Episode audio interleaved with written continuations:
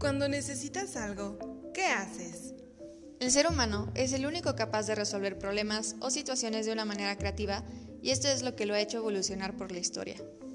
Nosotras, en Necesitamos arquitectura, la creatividad que resuelve, explicaremos el cómo la sociedad crece y asimismo surgen necesidades que solo la arquitectura es capaz de resolver.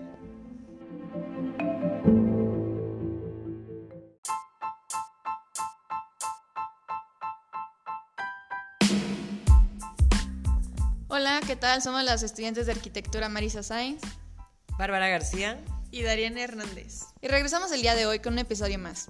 Este con respecto a la arquitectura contemporánea resultante de una sociedad en crecimiento con necesidades. Bueno, pues la arquitectura contemporánea se distingue de la arquitectura moderna de finales del siglo XX por varias cosas que son como la inclusión de elementos ecológicos y la creatividad de todo tipo. Esta es una forma de construcción que encarna los diferentes es- estilos de diseño de los edificios a partir de una amplia gama de influencias y la utilización de las últimas tecnologías y materiales. Oye, Dari, ¿qué vamos a ver en este episodio? Pues en este episodio utilizaremos de ejemplo la ópera de Oslo por Snoeta.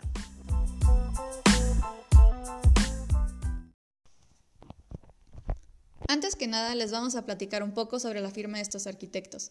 Asimismo, una pequeña biografía. Esta firma se comprende por los fundadores Craig Dickers y Kjetil Traedan Thorsen. Snoera comenzó como un taller colaborativo de arquitectura y paisaje hace más de 30 años y se ha mantenido fiel a su forma de pensar transdisciplinaria desde sus inicios. Su trabajo se esfuerza por mejorar nuestro sentido del entorno, la identidad y la relación con los demás y los espacios físicos que habitamos, ya sean salvajes o creados por humanos. Ellos ven tanto los museos, los observatorios de renos, los gráficos, los paisajes e incluso hasta las casas de muñecas como propósitos que merecen recibir el mismo cuidado y atención. Ellos mencionan que la arquitectura que no debía limitarse a simples reglas de orden, en cambio, debía ser capaz de acoplarse a la in- incansablemente humana. Debía interactuar con otras disciplinas que fueran más allá de la arquitectura pura. Es por eso que Snoera es característico por crear hábitats. Intentan que los espacios que imaginan sean plataformas para que la gente se apropie de ellas. Quieren que se utilicen para consolidar un nuevo sentido del civismo colectivo, consciente, formado, conectado y más libre. Es por eso que el día de hoy les traemos como ejemplo de la arquitectura contemporánea y parte de la filosofía de Snoera la ópera de Oslo.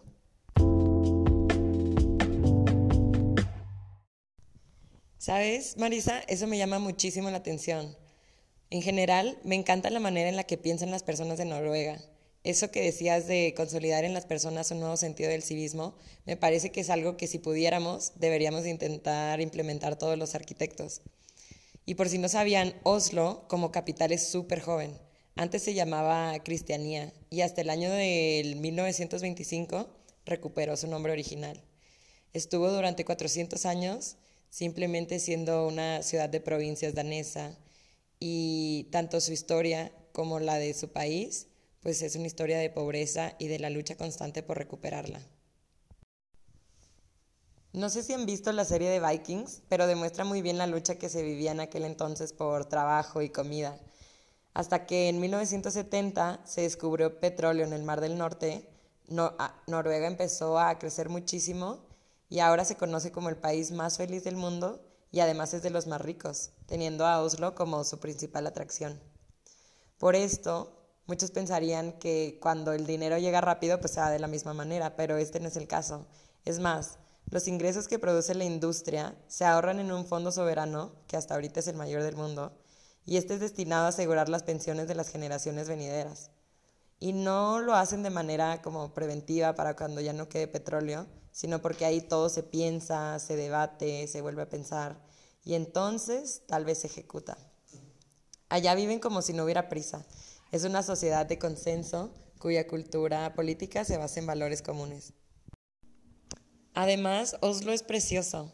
La ciudad reactivó social y culturalmente el área industrial en donde se encuentra el río Aker, que hoy es el epicentro de la industria creativa, y recuperaron el fiordo con un ambicioso plan urbanístico tras décadas de darle la espalda al mar. Ahí fue donde florecieron edificios que ya son al día de hoy íconos como la ópera de Snøhetta.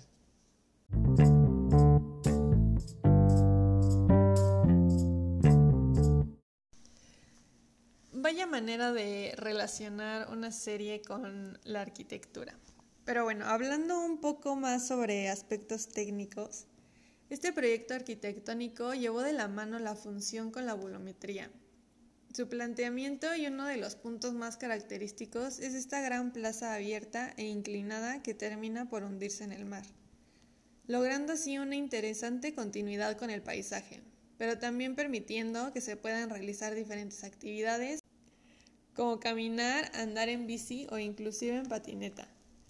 Es importante también mencionar que por medio de esta inclinación se puede recorrer completamente el edificio. Y además tenemos esta gran plaza de gran altura que crea un remate visual sumamente interesante, además de una yuxtaposición de materiales bueno, y ahora antes de enfocarnos un poco más en la distribución de este proyecto, quiero mencionarles que en total la ópera de Oslo abarca un total de 37.500 metros cuadrados, de los cuales 11.200 son de áreas públicas y 8.300 son de espacio escénico, mientras que esta gran rampa que ya les mencioné abarca 18.000 metros cuadrados.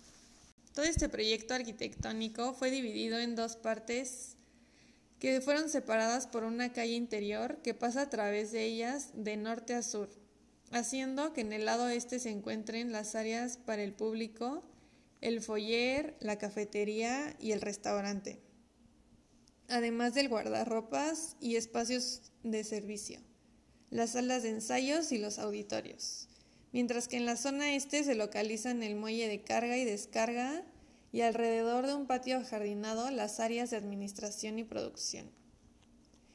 Ahora, hablando en términos de materialidad, se utilizó roble principalmente para el muro ola y para el auditorio principal, pero también este material se llegó a utilizar en algunos pisos, paredes y techos.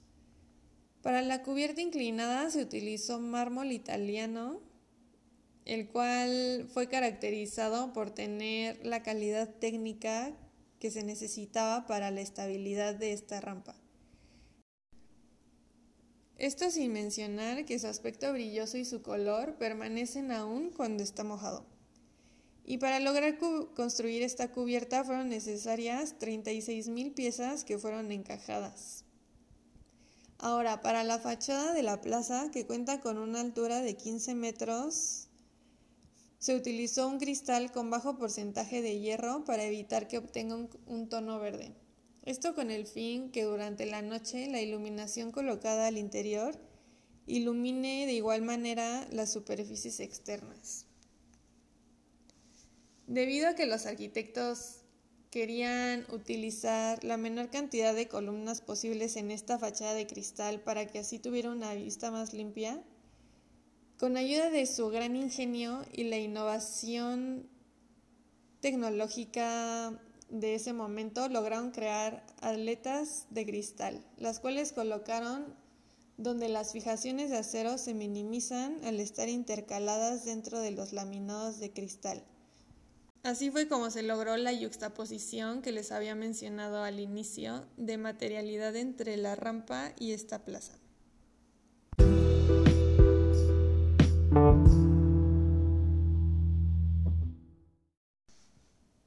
No, hombre, Dari, está increíble el proyecto. Y por si quieren ir a visitarlo, a lo largo del año, la Casa de la Ópera alberga una gran variedad de obras, tanto al aire libre como conciertos y otros eventos.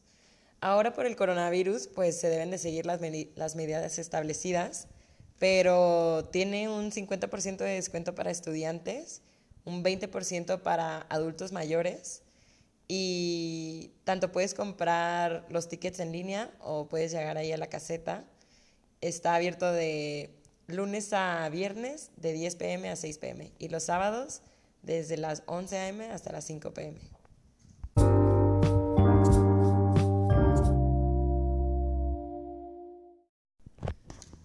Súper, ya cuando se acabe todo esto de la pandemia, pues a ver cuándo nos damos la vuelta, ¿no? Pero bueno, como comentamos anteriormente, este edificio se compone de elementos que lo vuelven una obra contemporánea. Vamos a explicarlos de manera que los estemos complementando con la teoría de Berman.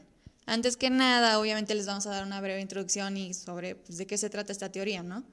Berman es alguien que escribió un libro llamado Todos los oídos se desvanecen en el aire y pues en este fragmento del libro se explican algunas ideas que se aterrizan al modernismo, entre ellas ideas de Marx, sobre todo el capitalismo, que cómo éste ha transformado las relaciones entre las personas, incluso ha llegado a cambiar cómo convivimos con nosotros mismos. Y poniéndolo en relación con este edificio, en sus inicios, Sonera adoraba el trabajo de Carlos Crapa o Sverfen, que transmitían una sublime belleza y delicadeza a sus obras. Sin embargo, se fueron dando cuenta que realmente no se puede diseñar estas joyas perfectas y así como uno desea que se fueran, sino que más bien deben de estar, este, más bien deben de ser como lugares que sean el soporte para la vida, la vida de todos, de todos los días, pero más ética, más abierta, más optimista. Eh, una en la que se estrecha lazos entre personas y nos ayuda a entender el mundo con una visión más desprejuiciada. La construcción de la ópera de Oslo es el primer paso en la transformación y desarrollo de Björvika, zona industrial de la capital noruega situada en la orilla del subfiordo y que pretende volver a comunicar la ciudad del fiordo, la urbanidad y el paisaje. Exacto, realmente la grandeza de la modernidad se encuentra en la conciencia de los hombres y mujeres de esta época, donde la vulnerabilidad lo hace todo más humano y el dejar de funcionar como máquinas nos acerca más a ello. La creación de una ciudad posible para todos, con la posibilidad de que cada ciudadano pueda experimentar los espacios públicos y demostrar sus sentimientos en las aceras, vuelve la ciudad más humana, más real, solo para quienes quieren verlo así.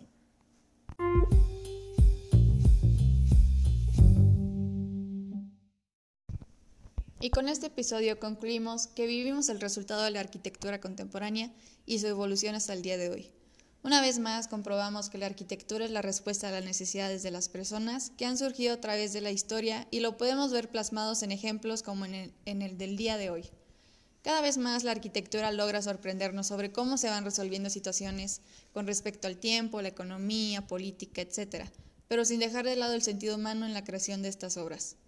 Creo que es importante recalcar el cómo Schnoera toma la ópera de Oslo como un espacio público, colectivo y logra una relación y continuidad con el paisaje, ya que éste se termina por hundir en el mar creando un simbolismo para la sociedad, y cómo, sin embargo, en vez de posicionarse como un elemento completamente aislado, el edificio se integra de manera natural en el, en el entramado de la ciudad, convirtiéndose en un punto de referencia en cuanto a la regeneración del tejido urbano de Oslo. Sin duda, la ópera de Oslo es un gran accesible para todo tipo de actividades ciudadanas. Estoy totalmente de acuerdo. Creo que estos grandes arquitectos no solo tomaron en cuenta el sitio y el programa que en su momento se les dio, sino que además analizaron las necesidades de los usuarios y las hicieron tangibles de una manera aún más interesante, divertida e interactiva. Además lograron que las experiencias y actividades dentro de la ópera fortalecieran el sentido de pertenencia que tanto turistas como locales puedan tener, haciendo cada una de sus visitas a este lugar memorable y sin duda alguna inolvidable. Yo siempre me quedo encantada con los edificios que permiten la interacción entre el usuario y su arquitectura. Pienso que aquí en México tenemos espacios que pudieran explotarse al máximo y de la misma manera en la que la ópera lo logró al insertar un espacio público, que genera una cohesión entre lo urbano y lo natural. El pensar hasta el último de los detalles, tales como la terraza y el uso de sus fachadas, me parece increíble.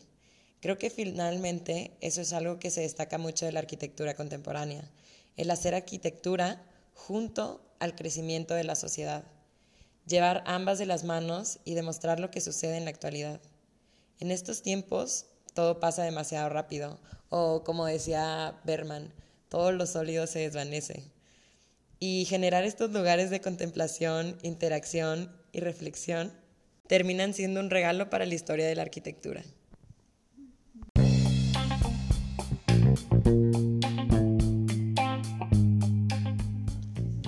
Nos dio mucho gusto que nos escucharan el día de hoy con este pequeño resumen o pequeña reseña de la ópera de Oslo Nos encanta tenerlos a ustedes. Gracias por escucharnos. Esto fue Necesitamos Arquitectura, la creatividad que resuelve. Hasta, luego.